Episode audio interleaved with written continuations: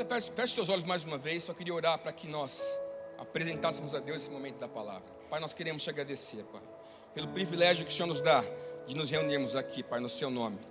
Pedimos, Deus, em nome de Jesus, que o Senhor abra agora o nosso entendimento e o nosso coração. Nós queremos compreender as verdades eternas que o Senhor tem para nós. Nós queremos, Deus, te dar liberdade para agir nesse lugar, para tocar a nossa mente, as nossas emoções, o nosso corpo, tudo em nós, nós rendemos ao Senhor. Nos abençoe, Pai, nesta manhã. É o que nós te pedimos, no nome de Jesus. Amém e amém. Eu vou tentar ser rápido aqui, porque nós temos ceia hoje também. Então você deve ter recebido, assim que você entrou, já né, o seu kit, ceia ali também. E, então é uma manhã muito especial, onde nós também celebraremos a ceia do Senhor. Queria começar perguntando algo para você. Tem alguém aqui que já saltou de paraquedas? Levanta a mão. A Dani saltou de paraquedas? É a Dani aqui? Não, que eu estou vendo, perdão. Levanta a mão de novo. Nossa, uma galera. Bastante gente. Denise saltou de paraquedas? Caraca! gente, é sempre, foi sempre um sonho que eu tive. Sempre tive um sonho de saltar de paraquedas. Amo ver a galera pulando de paraquedas, amo ver os testemunhos também. Mas por algum motivo eu nunca fiz isso. E eu acho que o motivo está bem claro para mim. E eu me lembro de quando isso começou. É, há muitos anos atrás, quando tinha uns 21, 22 anos, aí é, é, ruim que revela a idade quando eu falo muitos anos atrás, né? Mas eu pareço mais jovem, né? A própria doutora Regina disse: Cara, você cortou o cabelo e parece mais jovem. Então eu fiquei feliz já hoje. Mas eu estava numa viagem com alguns amigos é, por litoral e um belo dia a gente acordou e, e a gente foi descobrir uma cachoeira. E a gente encontrou essa cachoeira. E era um penhasco muito alto. Cara, não sei. Era assim, uns 30 metros. E, cara, um de cada vez dos meus amigos, eles se posicionavam na ponta, olhavam e eles pulavam. Eu via o primeiro, o segundo, e aquela adrenalina no meu corpo já acontecendo, correndo. E chegando a minha vez, e eu fui ficando para o final. Eu falei, não, pode ir, pode ir, daqui a pouco eu vou, daqui a pouco eu vou. Não, tá animal, que legal, tá, vai lá, vai lá, vai lá, vai lá. Quando chegou a minha vez, eu fui até a ponta, eu olhei o último que saltou, e que ele não bateu as costas por questão de uns 10 centímetros na pedra, e eu amarelei. Eu disse, cara, não vou pular. E todo mundo me esperando lá embaixo. E eu disse, cara, não vou pular, não vou pular, não vou pular. Né? E aí eu percebi que eu tinha um problema com a altura.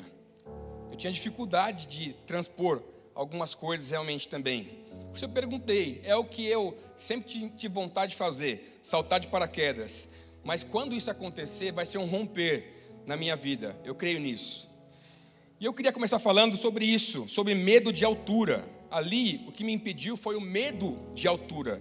É o tema da mensagem dessa manhã. A gente vai conversar um pouquinho sobre o livro de Êxodo, uma passagem bem conhecida, mas eu queria primeiro te dar um contexto ali, um panorama para você entender um pouquinho sobre o que esse livro narra para a gente. Ele narra a história da libertação de Israel das mãos do Egito.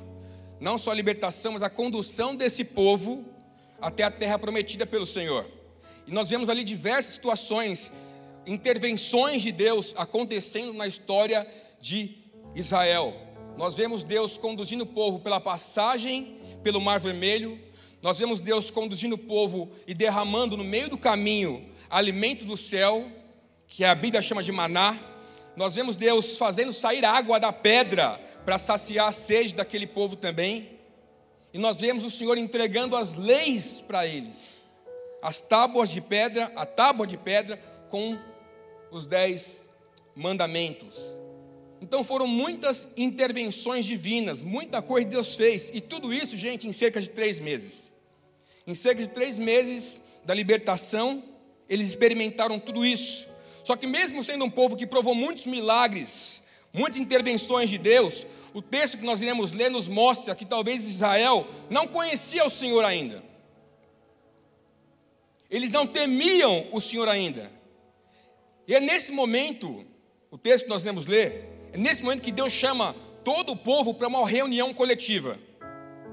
Ele convoca o povo, ele fala com Moisés: Moisés, pega o povo, eu quero encontrá-los no topo do Monte Sinai.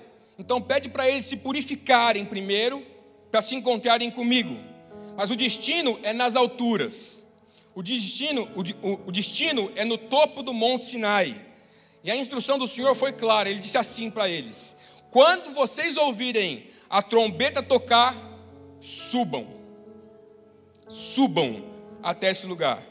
E aí nós chegamos no texto, que você vai ler comigo agora. Está lá em Êxodo capítulo 20, verso 18 ao 21, que diz assim: Quando o povo ouviu os trovões e o som forte da trombeta, e quando viu o clarão dos raios e a fumaça que subia do monte, ficou à distância tremendo de medo.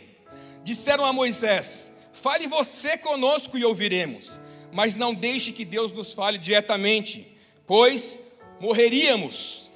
Moisés respondeu: Não tenham medo, pois Deus veio desse modo para prová-los e para que o temor a Ele os impeça de pecar. Enquanto o povo continuava à distância, Moisés se aproximou da nuvem escura onde Deus estava. Até aí. Meu irmão, eu realmente acredito que essa é uma manhã onde Deus está nos convidando para níveis mais altos na tua presença. Níveis mais altos na presença de Deus. Deus está nos convidando como igreja para alcançarmos o próximo degrau no relacionamento com o Senhor. Ele está nos chamando, nos convocando a experimentarmos uma nova realidade espiritual uma nova realidade, uma nova fase nas nossas vidas e no nosso relacionamento com Deus. Só que os israelitas também tiveram esse convite do Senhor, eles receberam esse mesmo convite do Senhor. Deus está chamando esse povo para subir para lugares altos, mas algumas coisas aconteceram que impediram aquele povo de experimentar a presença de Deus. Eu creio que esse texto tem alguns ensinamentos preciosos para nós nessa manhã, para que a gente não caia no erro de Israel e nós possamos encontrar o Senhor. Amém? Está comigo? Amém. Então, o primeiro ponto que eu queria compartilhar com você, a primeira lição que nós temos a partir desse texto, é quebre a influência do medo. Quebre a influência do medo. O texto que nós lemos diz assim, ó, o texto: quando o povo ouviu os trovões e o som forte da trombeta, e quando viu o clarão dos raios e a fumaça que subia do monte, ficou à distância, tremendo de medo. Meu irmão, eu e você precisamos de uma revelação mais profunda da parte de Deus. Nós precisamos receber isso, experimentar um relacionamento mais profundo, porque um relacionamento mais profundo é igual uma revelação mais profunda. Tudo acontece a partir de um relacionamento. E pela falta de revelação, os israelitas não puderam compreender as manifestações de Deus. E não puderam experimentar a presença do Senhor. Não é isso que o texto diz? Né? Quando o povo ouviu os trovões e o som forte da trombeta, e quando viu o clarão dos raios e a fumaça que subia do monte, ficou à distância, tremendo de medo. Eles não puderam compreender as manifestações de Deus. Que Deus não se manifestava exatamente como eles gostariam que fosse. E por causa disso, eles se amedrontaram e ficaram à distância, tremendo de medo. E, gente, tudo aquilo que nós não somos capazes de entender nos deixa confuso. Tudo que você não entende te confunde. E tudo que você não entende, você quer distância de tudo isso. Tudo que você não controla te traz medo. É isso que aconteceu com aquele povo. Eles se sentiram inadequados. Havia um sentimento de inadequação. Você se sente assim? Eu me sinto, me sinto inadequado muitas vezes. Eu me sinto inadequado para ser o pai dos meus filhos, para ser o marido da minha esposa. Eu me sinto inadequado na profissão que eu exerço. Eu me sinto inadequado aqui enquanto eu compartilho a palavra de Deus. eu me sinto inadequado de muitas formas. E aquele povo se sentiu inadequado. Quando eles olharam para a manifestação de Deus, para a santidade de Deus, eles escolheram se afastar do Senhor. Se afastaram do Pai. A falta de intimidade fez isso com eles. O resultado foi o medo. E nós queremos distância de tudo que nós nos nós não controlamos. O medo impediu aquele povo de se aproximar da presença de Deus. Eu quero te perguntar nessa manhã: quais são os medos da sua vida que te impedem de experimentar os sonhos de Deus para você? Você tem medos? Eu tenho medos. Quais são os medos que te impedem de experimentar os projetos e os sonhos de Deus para você? Quais foram as vezes que você não entendeu as manifestações de Deus na sua vida e você não foi capaz de avançar? Quais são os medos que te impedem? Quero citar alguns, talvez você se identifique. Medo de ficar sozinho. Você tem medo de ficar sozinho? Medo de não dar certo na vida.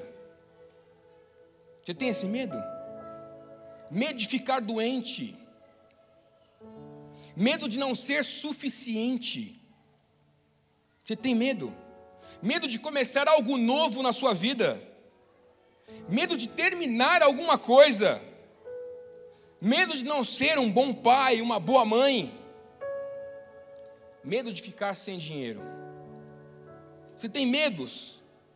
Todos temos medos. Mas Deus estava chamando aquele povo para um lugar mais alto, mais elevado. E esse é um lugar onde você abre mão do controle. Se eu e você quisermos experimentar o melhor de Deus para a nossa vida, você precisa abrir mão do controle. Você abre mão do controle, você abre mão de entender todas as coisas. A direção de Deus era clara. Quando ouvirem a trombeta, subam. Era só isso. Mas por não compreender as manifestações de Deus, o medo tomou o coração deles e eles não subiram. Eles não subiram. Eles queriam controle. O controle é um lugar confortável. Eles queriam entender todas as coisas. Entender todas as coisas é um lugar confortável. Mas Deus não vai te dar todas as respostas. E você nunca vai ter tudo sob controle na sua vida. Não é assim que funciona. Amém? Então, onde o medo é quebrado, gente, da sua vida, a presença de Deus, ela acontece. Sabe por quê? Porque a presença de Deus é maior do que o medo. A presença de Deus é maior do que os meus medos. Salmos capítulo 56, verso 3 diz assim, ó: "Mas eu, quando estiver com medo, confiarei em ti." Lamentações 3:57 diz: "Sim, tu vieste quando clamei e disseste: não tenha medo." Josué capítulo 1, 9 também diz: Não fui eu que ordenei a você, seja forte e corajoso, não se apavore, nem desanime, pois o Senhor, o seu Deus, estará com você por onde você andar. Então Deus sempre tem uma palavra para você, para cada medo que você tem, Deus tem uma palavra para você. E nós precisamos abrir mão do controle. Deixa eu contar um testemunho para você bem rápido e pessoal. Alguns anos atrás, eu fui a uma reunião de liderança e quando eu cheguei lá, fui muito ministrado por muitas coisas. É, a liderança que estava presente nos honrou de muitas formas, mas houve um momento muito especial para mim. Foi quando eu fiquei em silêncio naquele lugar. Eu procurei ouvir a voz do Senhor. E Deus me disse uma coisa que me marcou demais. Ele disse assim para mim: Filho, o seu medo não é de dar errado. Você tem medo de dar certo. E aquilo mexeu demais comigo. Eu falei: Como assim, Senhor? Você tem medo de dar certo. E Quem conhece a voz do Senhor, você sabe que quando Ele fala com você, é fibra ótica, né? Em questão de segundos, você entende tudo. Eu entendi. E eu comecei a perceber a série de situações e momentos na minha vida em que eu me auto-sabotava. Porque havia um medo dentro do meu coração das coisas darem certo. Sempre que eu via um romper em alguma área da minha vida, alguma coisa acontecia. Eu provocava algumas coisas. Às vezes, na maior parte das vezes, inconscientemente. Mas eu fazia aquilo. E quando eu ouvi aquilo do Senhor, cara, eu fiz uma promessa diante de Deus. Falei, Senhor, eu vou dizer sim para todas as oportunidades que o Senhor trouxer à minha vida, mesmo que eu me sinta inadequado, pequeno, que eu não tenho o que eu preciso, a minha resposta é sim. Sabe o que aconteceu, cara? Eu comecei a ver esse romper acontecendo em todas as áreas da minha vida. Que eu tive um momento em que eu quebrei esse medo, em que eu me desfiz dessa realidade, em que eu não permiti que ela fosse ou me acompanhasse. E por quê? Porque a presença de Deus é maior que os meus medos. Você pode repetir isso comigo? A presença, vamos lá, bem forte. A presença de Deus é maior que os meus medos. Então, o primeiro ponto é esse: quebre a influência do medo na sua vida. Existem lugares que Deus quer que você alcance, lugares que Ele quer que você acesse, experiências que Ele quer que você tenha, mas enquanto você fundamenta a sua vida no medo, tudo que você tem é paralisação. Amém? Então, primeiro ponto, quebra a influência do medo. Os israelitas eles ficaram travados porque se amedrontaram por não ter o controle. Segundo ponto, gente, pare de terceirizar o seu relacionamento. Pare de terceirizar o seu relacionamento. O texto diz assim, que nós lemos: Disseram a Moisés: Fale você conosco e ouviremos, mas não deixe que Deus nos fale diretamente, pois morreríamos. Cara, quando eu li isso aí, quem é pai sabe, né? De vez em quando você recebe umas perguntas difíceis de serem respondidas pelos seus filhos. Então chega aquele menino de 5 anos, né? Eu tenho um de 5, ou uma menina de 9, ela traz para você algumas perguntas, cara, que você não tem a resposta exata, que você não sabe exatamente como responder, e aí a melhor saída é: fala com a tua mãe. Pergunta para a tua mãe: Mamãe, posso descer? Pergunta para o seu pai. Nós fazemos isso. Nós terceirizamos relacionamento. Todo o questionamento da minha filha, do meu filho, provoca isso, é isso que ela quer. Ela quer relacionamento. Mas todas as vezes que eu me esquivo, eu terceirizo o meu relacionamento. Eu poderia me aprofundar, mas eu terceirizo o meu relacionamento. E Deus queria relacionamento com aquele povo, mas a falta de compreensão e o medo do desconhecido fizeram com que eles terceirizassem o relacionamento deles com Deus. Foi isso que aconteceu. Foi isso que eles disseram. Fale você conosco, Moisés, e ouviremos, mas não deixe que Deus fale diretamente, pois morreríamos. Fala você. Deus não precisa falar comigo. Fala você. Terceirizando relacionamento. E a pergunta é: será que nós não fazemos o mesmo? Será que nós não fazemos o mesmo? Quantas coisas ou quantas pessoas nós colocamos em nosso caminho que interferem no nosso relacionamento com o Senhor? Guarda uma coisa: Deus não é um acessório para a tua vida. Deus é tudo. Ele é tudo que você precisa. E se o seu maior momento espiritual é no culto de domingo, ou no seu RG, ou servindo ao Senhor em uma escala aqui na igreja, você está terceirizando o seu relacionamento com Deus. Se esse é o seu maior momento com Ele, você está terceirizando o seu relacionamento com Deus. Se toda vez que você passa por uma situação difícil, a primeira coisa que vem à sua mente são quais as pessoas ou os contatos que eu tenho que podem me ajudar. Você está terceirizando o seu relacionamento com Deus.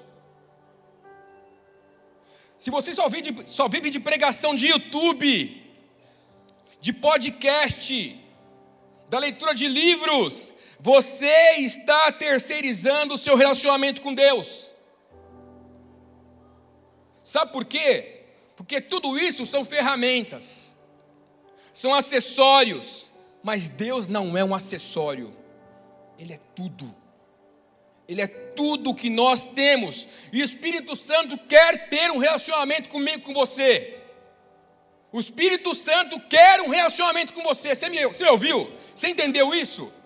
O Espírito Santo, presente na criação, ele quer um relacionamento com você. E uma coisa nos faz culpado, gente. O problema da nossa geração nunca será informação. Nós temos a geração que mais temos informação, mais acesso à informação em nossos dias. Então não nos falta informação. Sabe o que nos falta? Sede. Nos falta a sede da presença de Deus. Sede da presença de Deus. Você tem sede da presença de Deus? Qual o tamanho dessa sede? Porque esse é um convite da parte do Senhor para nos relacionarmos com Ele, mas não de qualquer forma. Ele está nos convidando para um relacionamento genuíno, verdadeiro, profundo. Salmos capítulo 36, verso 8 diz assim: Pois és fonte de vida, a luz pela qual vemos. Quando nós fazemos do Senhor a nossa prioridade, gente, o medo vai embora. Sabe por quê? Que nós começamos a enxergar tudo pela luz do Senhor. A sua ótica muda, a sua perspectiva muda, a sua mente muda. E o medo perde o poder na sua vida. O medo vai embora. Feche seus olhos um minuto. Fale com Deus agora. Fale com o Espírito Santo por um minuto. Você tem sede da presença de Deus? Então diga isso a Ele. Diga isso a Ele, diga, Senhor, aumenta a minha sede. Você pode dizer isso a Ele? Com todo o seu coração. Senhor, aumenta a minha sede de Ti. Você pode dizer isso a Ele? Senhor, eu não quero acessórios na minha vida. Diga isso a Ele. Eu não quero acessórios. Eu quero a Sua presença. Diga isso a Ele. Diga, Senhor, renova o meu amor pela Tua presença. Aumenta o meu amor pela Tua presença. Aumenta a minha sede de Ti.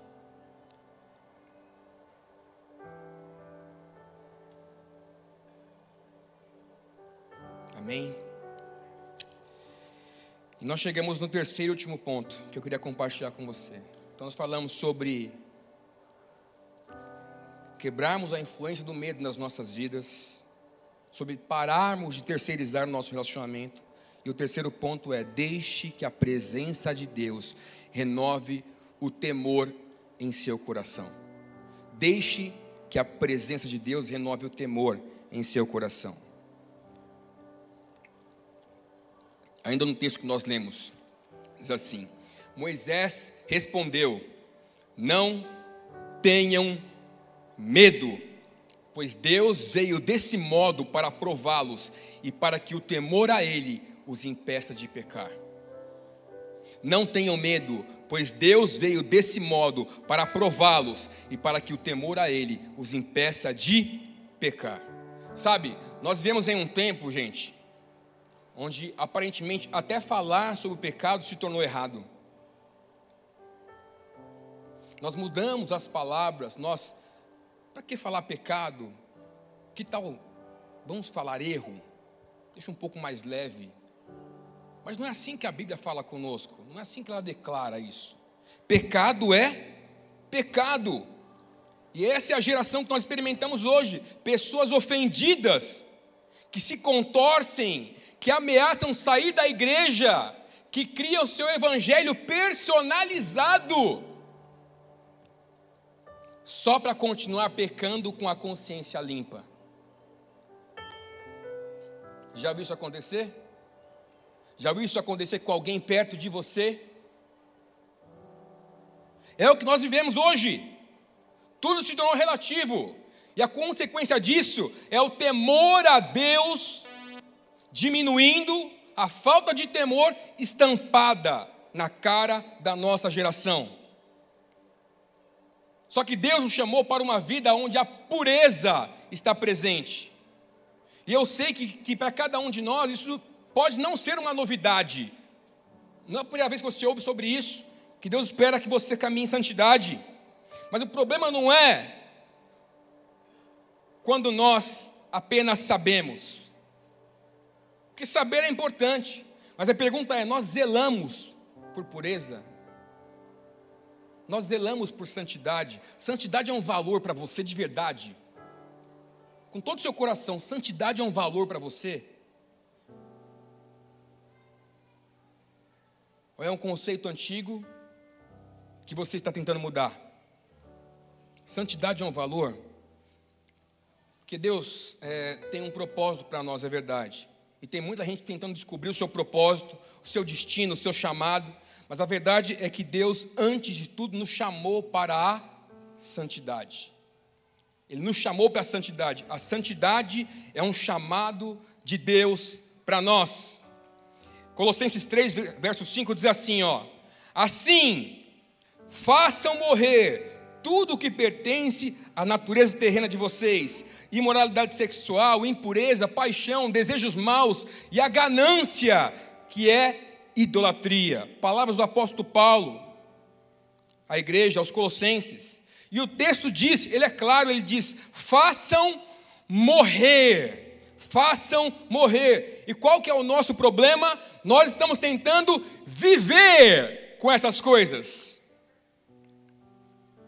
viver com essa mochila pesada em nossas costas, aceitando como se tudo isso fizesse parte de nós, como se, como se tudo fosse só um desvio de caráter e mais nada, aceitando essa natureza terrena nos dominando.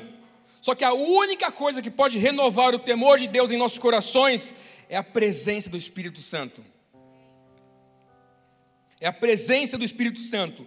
Porque quando nós buscamos a presença do Espírito Santo, meu irmão, quando nós nos expomos à presença do Espírito Santo, quando nós clamamos pela presença do Espírito Santo, sabe o que acontece? A santidade dele nos envolve, a santidade do Espírito nos envolve, e nós somos transformados, e o nosso temor é renovado. Eu não sei você, mas talvez você esteja nesse lugar hoje, em que você diz: Eu preciso que Deus renove o temor no meu coração. Os israelitas receberam uma instrução do Senhor: quando ouvirem o som da trombeta, subam para a minha presença. Mas eles não subiram. Queria terminar só lendo um texto com você. Mas teve uma outra pessoa que ouviu algo semelhante. E ele subiu. E o que ele viu mudou totalmente a vida dele.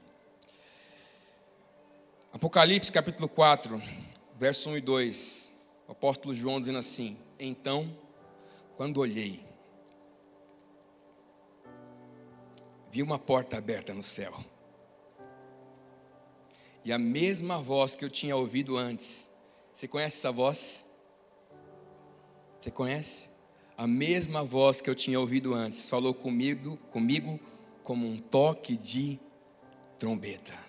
E a voz disse: Suba para cá, e eu lhe mostrarei o que acontecerá depois destas coisas. E no mesmo instante, eu fui tomado pelo Espírito e vi um trono no céu e alguém sentado nele. João ouviu o toque da trombeta. E ele subiu. E ele viu. Será que você consegue ouvir o toque da trombeta nessa manhã? Você consegue ouvir o toque da trombeta nessa manhã? Chamando você para lugares mais altos? chamando você para experimentar um novo nível de relacionamento com Deus. Você consegue ouvir esse toque de trombeta nesta manhã? Novos níveis de fé, novos níveis de relacionamento, novos níveis de intimidade, novos níveis de poder. Feche seus olhos.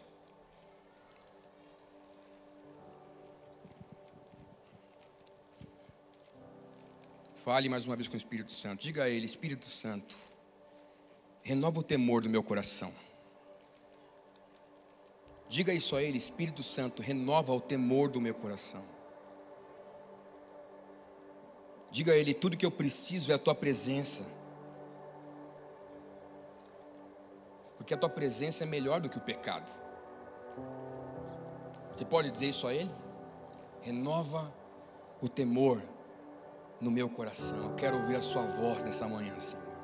Aquela mesma voz que João ouviu. Eu quero voltar a ouvir. Aquela mesma voz que está abafada na minha alma por causa dos meus medos. Eu quero voltar a ouvir. Aquela mesma voz que eu ouvi talvez há 5, 10, 15 anos atrás. E eu corri para a tua presença. Eu quero ouvir mais uma vez. Nós precisamos da Sua voz, Espírito Santo. Nós precisamos da Tua presença, Espírito Santo. Se você tem lutado contra o medo na sua vida, todos com os olhos fechados agora, nós não queremos expor você nesse momento, mas se você tem, tem lutado contra o medo, contra medos na sua vida, levante sua mão, nós queremos orar por você. Nós queremos orar por você. Muitas pessoas lutando contra o medo nessa manhã. Muitas pessoas lutando contra o medo. Se você tem lutado contra o medo nessa manhã, levante sua mão. Se você tem sentido dificuldades para se relacionar com o Senhor, em ouvir a voz do Senhor, em obedecer a voz do Senhor, levante sua mão. Se você tem dificuldades em se relacionar com a presença do Espírito Santo, levante sua mão, nós queremos orar por você. Se você quer que Deus renove o temor no seu coração, levante sua mão. Nós queremos orar por você nessa manhã. Essa é uma manhã onde Deus ele quer chamar você para subir. A trombeta está tocando. Deus está convidando você para lugares mais altos, para níveis mais profundos de intimidade. Ele quer encontrar você nessa manhã. Ele quer aniquilar o medo da sua vida. Ele quer destronar o medo da sua história. Ele quer renovar o temor no seu coração. Ele quer te dar livre acesso mais uma vez. Ele quer trazer você de volta para perto dele. Deus está chamando você para subir nesta manhã. Deus está chamando você para subir nesta manhã. Nós iremos ouvir uma canção. Eu quero que você fale com o Espírito Santo. Essa é uma canção que eu creio que pode libertar você essa manhã. Então quero encorajar você a abrir os seus lábios, a declarar em alta voz, para permitir que o Espírito Santo quebre neste lugar coisas que precisam ser quebradas. Não saia desse lugar sem experimentar essa presença. Nós queremos a presença do Espírito Santo. Nós estamos ouvindo a trombeta soar. E nós dizemos sim para esse som, sim para a sua voz, sim para novos níveis de fé, sim para o Senhor nesta manhã.